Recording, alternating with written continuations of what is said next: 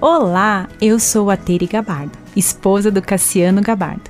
E é com muita alegria e gratidão estar com você na semana de comemoração do Dia das Mães. Quero te convidar a ouvir com carinho cada palavra, respirar fundo e receber com gratidão esse presente do meu coração para o seu coração. No dia de hoje, o texto que quero ler está escrito em Lucas 10, 38 a 42.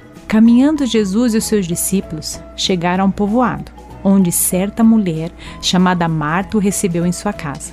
Maria, sua irmã, ficou sentada aos pés do Senhor, ouvindo cada palavra. Marta, porém, estava ocupada com muito serviço e, aproximando-se dele, perguntou: Senhor, não te importas que minha irmã tenha me deixado sozinha com o serviço? Dize-lhe que me ajude, respondeu o Senhor. Marta, Marta, você está preocupada, inquieta com muitas coisas. Todavia, apenas uma é necessária. Maria escolheu a boa parte e esta não lhe será tirada. Quem não se sente como Marta? Quantas coisas para fazer! Nessa pandemia, então, a impressão que tenho é que precisei me multiplicar. Agora, além de mãe, sou professora, diretora, dia da cantina, professora de educação física e em meio a tantos afazeres, vejo Cristo pelas manhãs me convidando. Escolha a melhor parte. Mamães, pare um momento do seu dia e sente aos pés de Jesus.